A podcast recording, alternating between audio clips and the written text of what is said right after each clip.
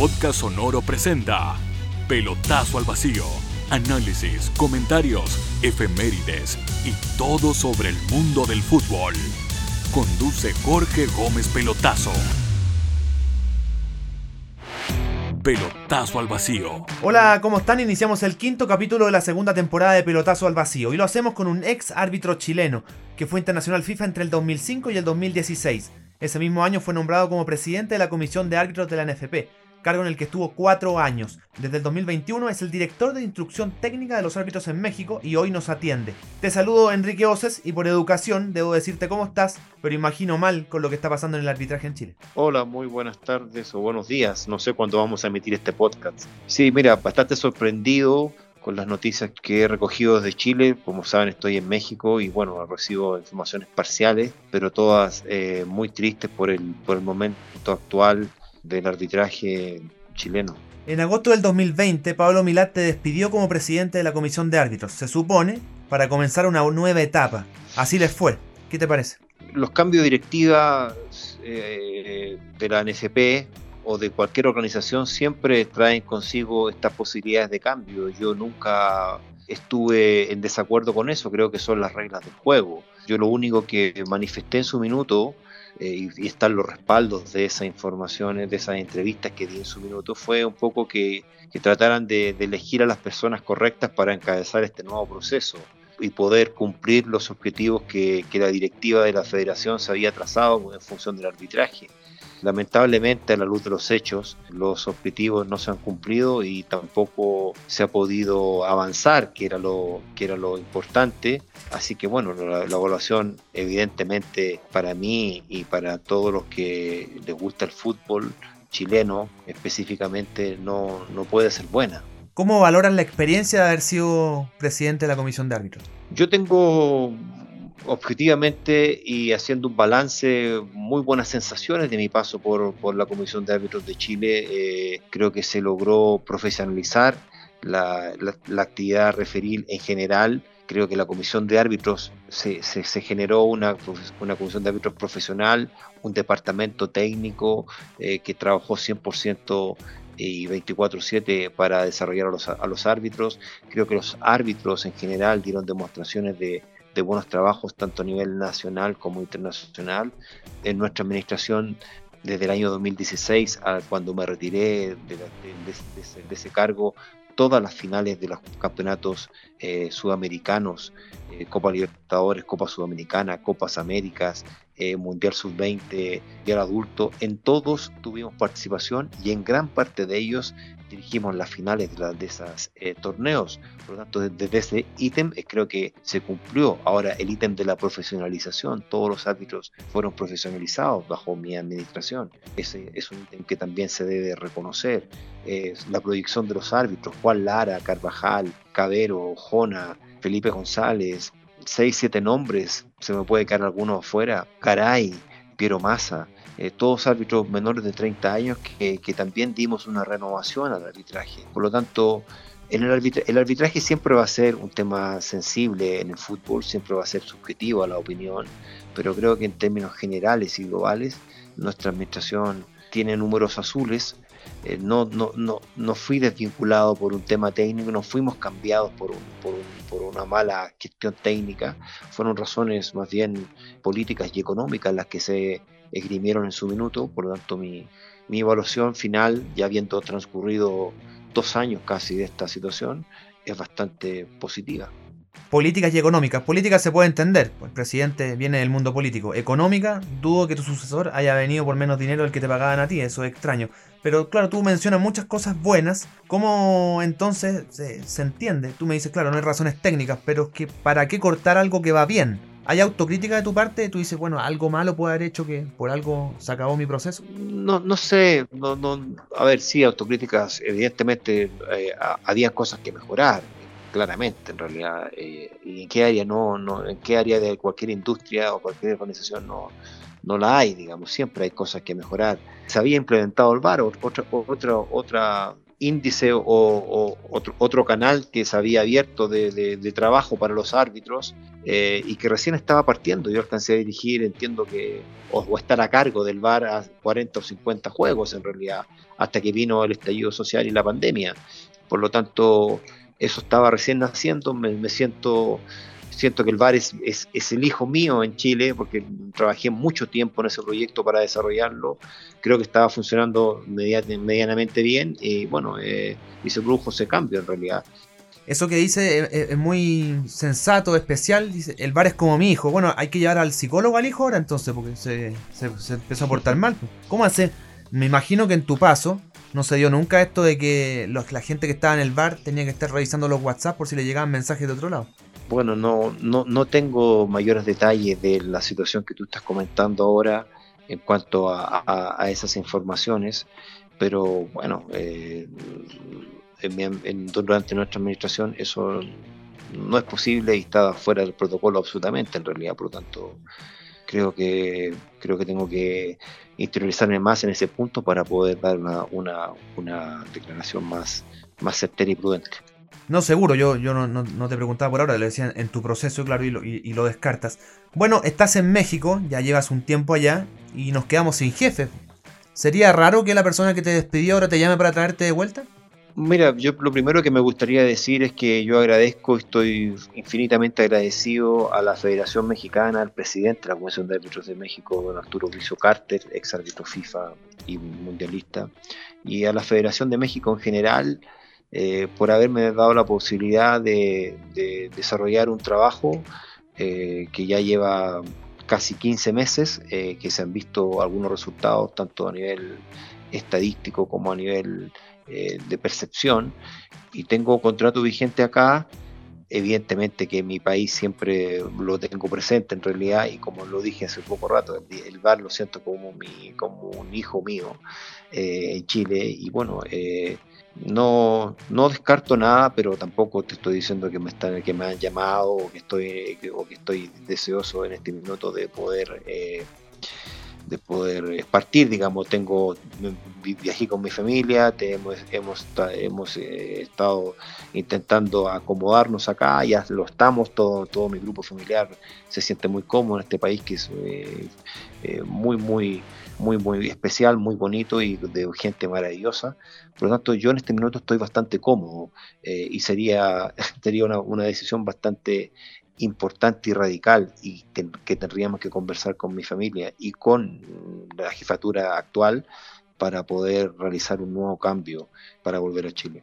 ¿Qué complicaciones tiene ser el jefe de los árbitros desde tu posición eh, en México, pero más, más sentando el precedente de lo que pasó en Chile. ¿Cómo, ¿Cómo te sentiste? Porque tú dejaste de arbitrar para ser jefe directo, directamente, o sea, no pasó un año, no pasó ni una semana.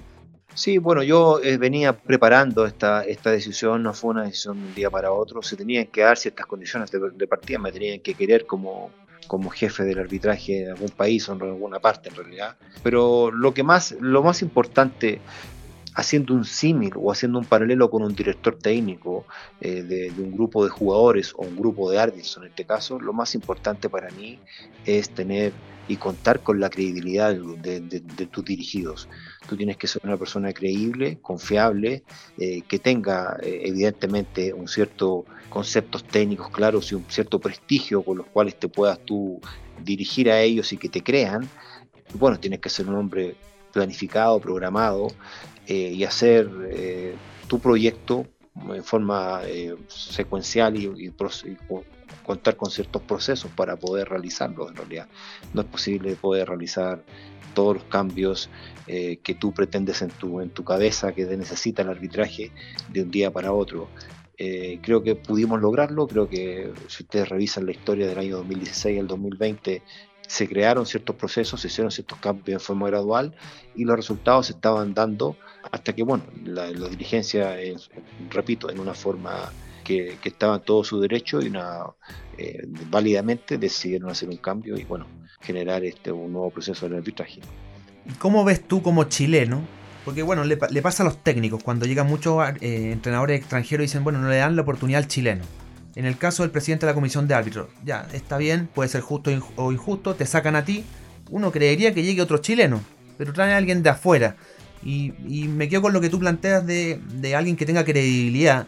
Es difícil que alguien tenga credibilidad viniendo de afuera y siendo y teniendo varias acusaciones. Entonces, ¿te pareció rara la, llegada de Castilla a Chile? A ver, eh, a Javier no tengo el gusto de, conocerlo. Sé, sé su gran trayectoria como árbitro. Creo que fue un gran, gran árbitro de los años 90, a finales del año 90. Pero lamentablemente, a la luz de los hechos, eso no basta para ser un gran dirigente arbitral o un gran dirigente o un gran técnico en realidad. Desconozco un poco su proceder, te estoy hablando acerca de hechos que yo he leído en forma muy tangencial, de las críticas que se han vertido de diferentes sectores, fundamentalmente de los árbitros. Eh, entiendo también que había un, un grupo de árbitros que estaba apoyándolo, pero bueno, el resultado final es que, es, que se, se, produjo un colapso no sé si por culpa de, él o por culpa de los agremiados.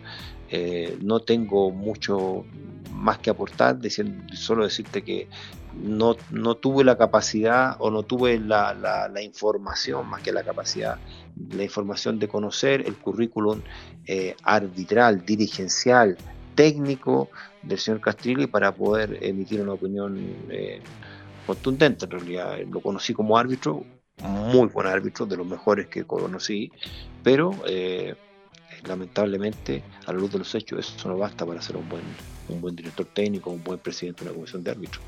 Muchas de las críticas que se le hacen a procesos anteriores, no solo al tuyo, como, como manda más de los árbitros, es que reinaba el amiguismo. Y esa era como la bandera de lucha de este nuevo proceso, decir, bueno, que no, llegamos a ordenar. Bueno, así salió. ¿Cómo ves tú esas críticas? ¿Eran justas, injustas? Mira, en, un, en un grupo de 150 árbitros siempre van a haber grupos que se van a sentir eh, mayormente favorecidos o otros eh, excluidos de ciertos procesos. En realidad es natural que eso suceda. Lo importante es tratar de, tener una línea clara de trabajo y tratar de darle las oportunidades a todos. Yo creo que las evaluaciones o, los, o los, las evaluaciones de todo grupo de trabajo se tienen que hacer en un determinado tiempo. Eh, a mí me resulta eh, desde ese punto de vista extraño que se hayan eh, desvinculado a, un grupo de árbitros en este tiempo de desarrollo del campeonato en realidad. Entiendo que las explicaciones desde el punto de vista financiero administrativas hayan podido, no hayan podido calzar con los tiempos técnicos, pero entonces creo que ahí faltó un poco de manejo político para haber decidido desvincular a esta, gente, que tendrán sus razones técnicas, las desconozco, desconozco las evaluaciones, pero no, no, no, no, no creo prudente haberlo hecho ahora en, en marzo, cuando el campeonato está ocurriendo, y cuando tenemos cuatro o cinco árbitros internacionales involucrados, que yo firmé una autorización para que vayan a la lista FIFA en, noviembre o diciembre, porque ahí se manda la lista FIFA a, ratificar a, FIFA. Por lo tanto, si yo no estaba conforme en ese minuto con estos 5 o 6 árbitros desde el punto de vista técnico, era el momento para sacarle su, sacarle su categoría FIFA. A lo mejor no había dinero para desvincularlo, pero dar una señal en ese minuto. No se hizo, se hizo, se hizo como se hizo y bueno, los resultados son los que son, digamos. Yo creo que a la luz de los hechos no hay quien diga que esto estuvo bien hecho. En el caso, Enrique, más allá que te llamen o no para, para venir o para volver a Chile, ¿ves a alguien capacitado para encabezar esta, esta comisión? ¿A quién te gustaría a ti, por ejemplo, desde, desde tus gustos? No, creo, creo que hay gente capacitada, creo que hay ex árbitros o un grupo de ex árbitros o de, de esta generación o de la generación mía o de la generación aún mayor eh, que pueden hacerse, que pueden eh, asumir, pero lo que, sí es, lo que sí me gustaría dejar en claro es que la comisión de árbitros no puede manejarse como se está manejando hasta ahora, incluso como yo la manejé.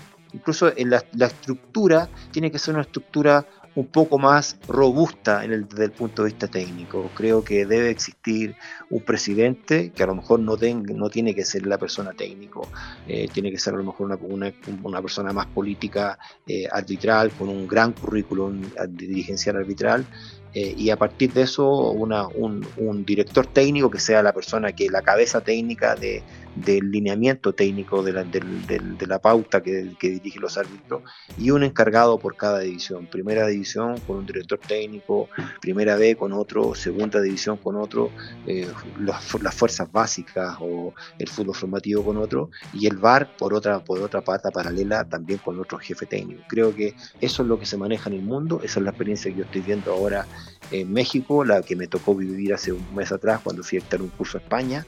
Bueno, y es así, digamos. Eh, no, no, podemos dos, dos o tres personas pretender dirigir a 150 personas con todo el, con todo el acontecer mediático, político y críticas que recibimos y además eh, darle la, lo más lo principal, entregarle a los árbitros feedback para poder mejorar y desempeñar un mejor, un mejor trabajo. Y de eso que planteas tú, ¿hay algún, alguna luz de, de un cambio para mejor de lo que tú dices o hay, no hay nada? Sí, yo creo que sí, yo creo que sí, sí hay, sí hay, sí hay. Sí, sí, sí, tengo fe en que, que pueden salir nombres eh, bastante importantes, con bastante experiencia. Eh, bueno, y habrá que buscar, digamos, habrá que, habrá que darse el tiempo de encontrar las personas idóneas. Yo no, la verdad es que yo no descarto que pueda seguir viniendo una persona de, de, del extranjero, pero que, que, bueno, que presente un proyecto claro, presente un proyecto no digo que Castrillón no lo haya presentado, pero sí que tenga el método, la paciencia para realizar todos estos, estos cambios que se requieren o que pretenden hacer en forma paulatina, sistemática, ordenada eh, y sin generar eh, caos como el que se generó ahora. Tú me planteas que hay nombres, pero cuesta decir uno eh, en particular, o no sé, si quieres decir cinco. ¿Qué personas tú sientes que pueden encabezar? Porque me dice que tiene que ser un cuerpo robusto, no basta con una persona. Mira, pero, pero hay gente, pero hay gente que se puede preparar. Mira, existe, por ejemplo, ex árbitro te estoy hablando de que pueden asumir la presidencia, o sea, el cargo político de esto, puede ser eh, a lo mejor don Carlos Robles Meya, don eh, Rafael Ormazábal, eh, don Gastón Castro, por decirte tres nombres de ex, grandes árbitros que tuvimos, directores técnicos, no sé, puede ser las mismas personas que fueron desvinculadas hace poco, hace poco tiempo, en realidad, pues Eduardo Gamboa, César Deichler, Roberto Tobar, que, le, que, tiene que tiene mundial al, al, Portas, pero después va a cumplir 45 años, eh, o, o, Julio Bascuñá, o no sé, hay, hay, hay, o el mismo Pablo Pozo, que fue presidente de la Comisión de Árbitros, que puede asumir un, un, cargo técnico.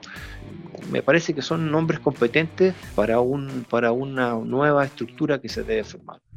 Hago un alto en la conversa, Enrique, para contarte de Cabañas Foráneo, ubicadas a orillas del río Maullín, están a 5 minutos de Puerto Varas, un sitio ideal, con cabañas para 4 y 7 personas. Búscalos en Cabanas Foráneo en Instagram, escríbeles a contacto arroba o llámalos al más 569 95 45 28 55.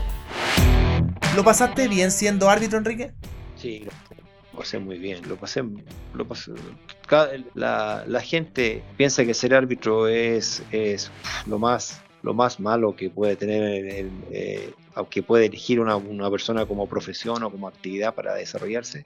Y yo lo pasé increíble. Yo tuve una carrera que no me arrepiento de nada que lo pude disfrutar de eventos maravillosos. Pude participar en el mundial de Brasil de, eh, sin pagar entradas, estuvo en dos juegos, eh, arbitré a grandes jugadores, Dropa, Pirlo, Nakayama en, Japón, eh, la gente, el, Mundial de Costa Rica que fue increíble, me tocó dirigir un, juego, por lo tanto, eh, el Mundial de Clubes, Japón, Marruecos, todos los, todos los partidos y todas las finales y todos los jugadores que te puedas imaginar en Sudamérica, sin pagar entradas, que me pagaron dinero, que disfrutaba de lo que hacía, no, yo lo pasé realmente eh, mucho más, más, más bien que mal. Evidentemente tuve tardes malas, evidentemente hubo situaciones complejas, tanto a nivel administrativo o en tu misma actividad, que eso al ser, al ser pública, todos, todos se sienten que, que pueden criticarla, pero en general la evaluación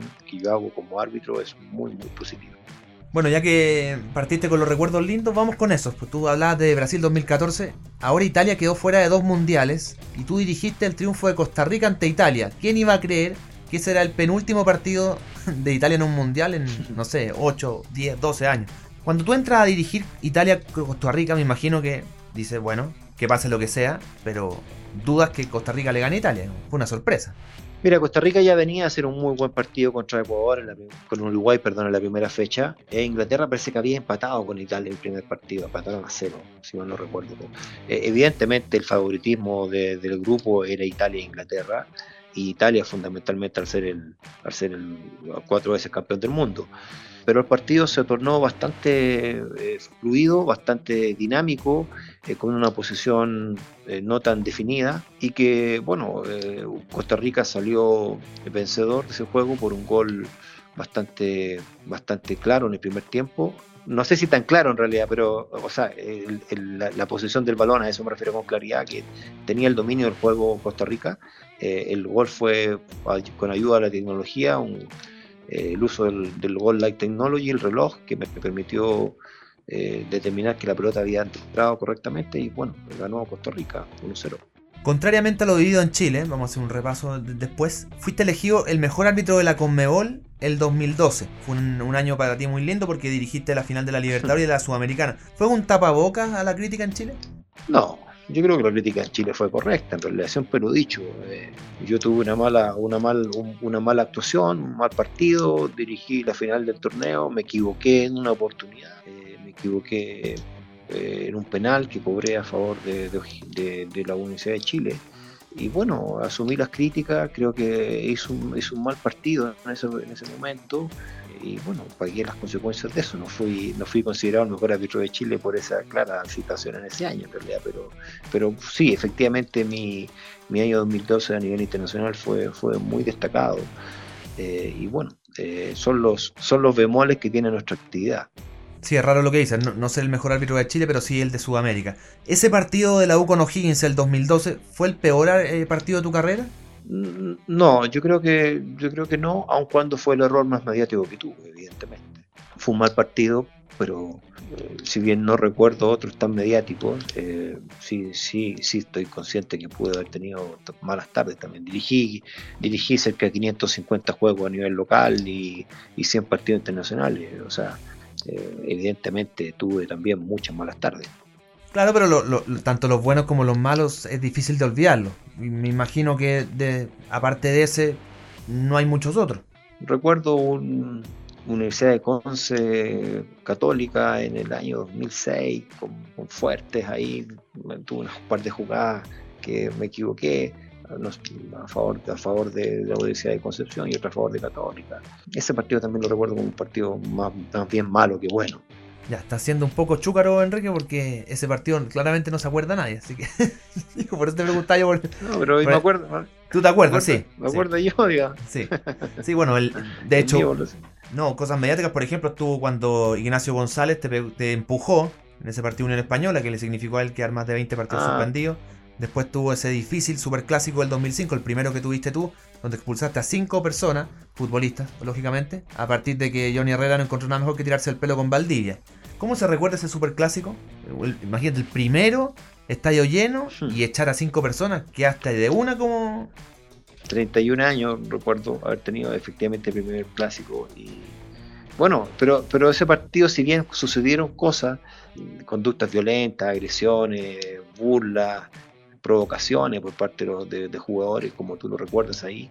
Eh, no recuerdo que haya sido un mal partido dirigido mío, si bien por lo tanto, por eso no lo tengo como en el recuerdo como un mal, un mal compromiso, porque creo que finalmente las decisiones técnicas que se tomaron, tanto con los jugadores como los técnicos en ese minuto, fueron correctas en realidad.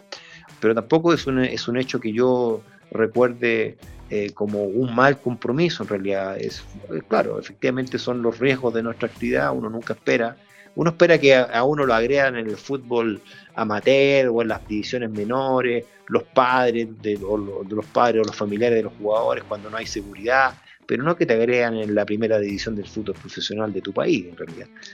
Fue un hecho desagradable, fue un hecho que me, que me trajo cierta, ciertos cuestionamientos, sobre todo porque mi señora es de San Felipe, yo soy, el partido se jugó en San Felipe, mi señora era la primera vez que iba al estadio con una sobrina, ni siquiera teníamos hijos todavía. Y, bueno, y, bueno, y pasó lo que pasó en realidad. Y por eso ahora cada vez que nos vemos, nos, vamos al estadio de San Felipe, lo recordamos con, con cierta, con cierta eh, risa, ¿cierto? Y carcajada y broma, porque fue un hecho que ahora pudimos, pudimos, hacer de ese, de, ese, tema negativo algo, algo positivo. Recuerdo que ese 2005, después del Superclásico, imagínate, primer Superclásico de Enrique Ose, que no, no era tanto renombre como hoy, expulsa a cinco jugadores, dijeron, bueno, es como el nuevo Castrilli. Claro, dos, eh, después de tanto tiempo, 17 años después, no, no era la mejor halago que podían hacer. Te repito, yo a Javier no tengo el placer de conocerlo, no, no, no lo he visto por su declaración y por sus comportamientos ahora en, la comisión de árbitro. Creo que a lo mejor su metodología eh, se fue, fue, fue, fue, un poco agresiva, fue muy radical. Y bueno, eh, si bien es cierto, no me gustaría la comparación entre presidente de comisión, pero sí, sí arbitralmente, te repito, fue un reconocido y un destacado árbitro de Sudamérica. Antes de seguir con la conversa, Enrique, te hablo de Estación Rock. ¿Sueñas con tocar un instrumento? Hay una escuela en Puerto Varas que te enseña a hacerlo. Búscalos en www.estacionrock.cl y revisa la mejor plataforma de clases online en www.errock.com. Y también te cuento de Q-Analytics. Son el más grande ecosistema de soluciones tecnológicas y te quieren ayudar. Visítalos en www.qanalytics.cl o escríbeles a info.qanalytics.cl. Bueno, Enrique, estamos a bueno, más meses de los habituales, si hubiéramos hablado en, otro año a esta altura, porque los mundiales son en junio, generalmente. Ahora va a ser noviembre, diciembre. Pensando en Qatar 2022, ¿se ve alguna novedad tecnológica? Pensando que en Brasil 2014 tuvo el sensor en la pelota, en Rusia 2018 tuvo el VAR. ¿Qué se puede esperar ahora? Eh, se, puede, se va a esperar o se va, van, a, van a poder visualizar que los fuera de juego que, que, se, que, se, que, que se sancionen o que se evalúen las posiciones en fuera de juego van a ser evaluadas a través de un software en forma automática, no va a, haber, no, no va a estar eh, la presencia de la mano humana para poder determinar si ese, si ese gol fuera de juego o ese jugador en posición fuera de juego estaba o no estaba y esa evaluación va a ser a través de un software, va a ser, va a ser algo tecnológico, va a ser una novedad eso diría que como, como mayor eh, novedad tecnológica. Ahora, desde el punto de vista reglamentario, van a existir cinco cambios, como viene siendo hasta ahora, lo que también es un cambio con respecto al, mundial pasado. Eh, por lo tanto, los, técnicos van a tener más variedad para poder realizar algunas modificaciones dependiendo del marcador o lo que quieran realizar. Eh, esos yo diría que son los dos grandes aspectos tecnológicos que vamos a, a ver de forma diferente a lo que fue el mundial pasado. Y mirando el VAR, Enrique, ¿cuál sientes que es el gran problema actualmente? Porque en Chile se critica mucho la demora del árbitro en, decidir una jugada. ¿Tú sientes que ese es el gran problema o hay otras cosas? Yo siento que eh, se cortó un proceso de, capacitación, se cortó un proceso de, desarrollo eh, y de trabajo semanal con los árbitros y esos y todas esas variables conllevan a que que no exista una consistencia tan, tan real entre, entre todos los árbitros, que no tengamos una línea de intervención clara por parte del VAR y que producto de esa razón también los tiempos en la revisión sean más, eh, más lentos. Creo que no se trabaja en esa línea y creo que eso produce esos niveles de, de, críticas en realidad. La crítica siempre va a existir y no vamos a buscar, eh, no vamos a poder lograr nunca una consistencia y uniformidad en todas las decisiones, pero creo que nuestro trabajo como técnicos y como departamento técnico es encontrarla y ahí creo que tenemos, ahí creo que existen mucho, mucho margen para mejorar eh, en Chile y en, y en, bueno, y en gran parte del mundo en realidad. Bueno, hay una crítica entonces al, proceso que, acaba de terminar, porque si la gente critica, con razón, el uso del VAR, más se puede enojar sabiendo que no hay una capacitación constante. constante. Digo, no, no podemos culpar solo a los árbitros y tampoco hay un profesor que les esté diciendo cómo funciona. Es, es un tema sin duda a corregir, me parece, para el, para el siguiente mandamás que haya, sea OSES u otro. no, no, no, no me pongan a mí como, como candidato, nada, en realidad no estoy, yo repito, estoy feliz trabajando en, México, estoy agradecido de la puerta que me abrieron acá, eh, agradecido también a, todo el mundo que, hizo eh, esta, el desarrollo de mi carrera, así que bueno, a, buscar las personas más competentes en Chile para poder eh, salir de este problema. Eres como Manuel Pellegrini entonces, porque le va bien afuera, lo ponen de técnico y no, es que no, es que no, pero siempre va a salir. O sea, tú tienes claro, claro, como eras el anterior a Castrilli, no ibas a salir, pero una vez que se fue él, cada vez que salga un presidente de comisión te van a, te van a nombrar. Tienes que acostumbrarte, ¿no? Gracias por el halago de compararme con don Manuel Pellegrini. Pero sí, bueno, estamos, estamos trabajando acá muy bien, muy, sólido y con muchas ganas de trabajar hasta el proceso del 2026, donde México y Estados Unidos y Canadá van a organizar el próximo Mundial de Fútbol. Así que esperemos poder encontrar, repito, las personas adecuadas y cambiar un poco la mentalidad de que el, arbitraje, ya, ya, tú, eres, tú, has sido muy crítico de Arturo Salá. Don Arturo Salá dijo una, a mí me dijo unas palabras muy, muy ciertas que, que me calaron muy hondo y que tienen toda la, veracidad, la razón. El arbitraje no es, un, no es un gasto, es una inversión. Contra yo tenga un mejor nivel de arbitraje, voy a tener una mejor liga, voy a, tener, voy a sacar mejores jugadores y voy a poder yo dedicarme a otros proyectos con mayor tranquilidad. Qué palabras más sensatas, porque eh, el que piense que el arbitraje, nominar una comisión de árbitros y que se arreglen así, ya, arréglenselo ustedes, no me molesten más a mí, miren lo que terminamos en realidad. Entonces, eh, entonces, bueno, eh, a trabajar, a buscar las personas adecuadas, idóneas, a darle las herramientas para poder desarrollar, a capacitar y a, mejorar, no queda otra. Yo te comparo con Pellegrini y tú me recuerdas a Sala, esto es como un desquite básicamente. No, no, porque si son amigos, aparte son Don Arturo y Manuel Pellegrini, Don Manuel Pellegrini son, son amigos, entonces. Por eso, ¿te acordaste del otro? Eh, exactamente. Oye, Enrique, al, al cierre, ¿vamos a saber algún día ¿Qué equipo de fútbol le gusta a Enrique Osa? No, equipo, me gusta el equipo de negro, en realidad fui árbitro 24 años, sigo trabajando en el arbitraje, por lo tanto a mí me gusta el equipo de negro y veo los partidos mirando en el, desarrollo y en los aciertos del equipo arbitral, eh, así que bueno, ese es mi equipo hace ya muchos años. Te voy a poner una disyuntiva, a ver, metámonos en México entonces. ¿Eres hincha del América, el equipo más ganador y popular? ¿Eres hincha de Chivas, el que tiene la hinchada más fiel? ¿O del Toluca, que es el tercero más ganador? Y, Monterrey, y Tigre, y Juana, y Puebla. Muy bien, muy tú, tú, también, y, Porque va a decir también ahí Pachuca, el León. No, aquí hay, aquí hay 18 grandes equipos y bueno, soy, te repito, soy hincha de los árbitros y no tengo ninguna preferencia por ningún equipo. Me acordé cuando Carlos Chantía decía que él pidió no arbitrar a Ñublense porque era hincha de Ñublense. ¿A ti te pasó algo así que algún árbitro te dijera no quiero arbitrar a Santa Cruz porque soy hincha de Santa Cruz? No, yo creo que, yo creo que Carlos le arbitró a Ñublense. Yo creo que hasta, hasta eh, aplaudió el gol de, de Celerino, no jugaba a Ñublense cuando lo aplaudió. No, en, Ranger jugaba en Ranger. No, no lo habría ah, aplaudido, no, ahí hubiera, sido, hubiera dado la vuelta, no. ¿Tú nunca aplaudiste un gol?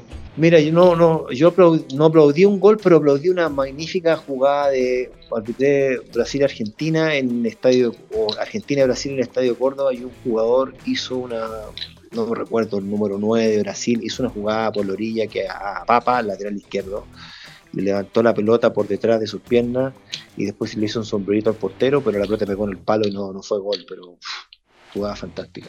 Bueno, esos son, son los recuerdos. ¿Tú sabes, Enrique, alguna vez, no sé si lo, leíste, tú tienes un récord mundial en la historia de las Copas del Mundo? Fuiste el primer árbitro en darle un beso a la pelota. ¿Por qué fue eso? Ah, sí, no sabía. ¿Te acuerdas que la agarraste y, le diste un beso? Sí, claro. No suele pasar eso. Fue una situación muy emotiva. Eh, se me pasaron muchas cosas por la mente en ese minuto. Todos mis recuerdos de, mis inicios, de toda mi carrera, de todas mis, tardes buenas y tardes malas y era la coronación de, un, de mi carrera. En realidad, eh, siempre quise poder dirigir una Copa del Mundo y ese día en el Japón, Costa de Marfil, pude lograr mi sueño y pude desarrollar mi, mi, actividad, mi profesión por la que tanto me preparé y bueno, sentía mucha alegría. Bueno, Enrique, quiero agradecerte por esta linda conversa, que estés muy bien y bueno, éxito en México y si te tenemos de vuelta en Chile, habrá que hacer un asado, no sé. No, sí, claro, un asado, comerse unas empanadas que la hecho de menos. Uh, verdad. Eh, el vino tinto, el vino tinto es muy caro acá. mi, mi, cuñado es, es enólogo y bueno, tenía la posibilidad de tomar buenos vinos allá. Y acá, y acá tengo que comprar de California y a un precio exorbitantemente caro. Así que bueno, eh, muchas gracias por la invitación, muchas gracias a ustedes también por la conversación. Espero que todos estén muy bien en Chile y bueno, y a, la familia arbitral, al fútbol en general, mucho ánimo en este momento bastante triste para todos, pero que nos tiene que servir para salir fortalecidos y tener un mejor, un mejor fútbol, un mejor arbitraje para el futuro. Muchas gracias. Así despedimos el capítulo 5 de Pelotazo al Vacío. Que les vaya excelente y recuerden escuchar y compartir este y otros episodios. Adiós. Podcast Sonoro ha presentado Pelotazo al Vacío. Quedamos al día con todo lo que necesitan saber del mundo del fútbol. Jorge Gómez Pelotazo se prepara para el próximo capítulo.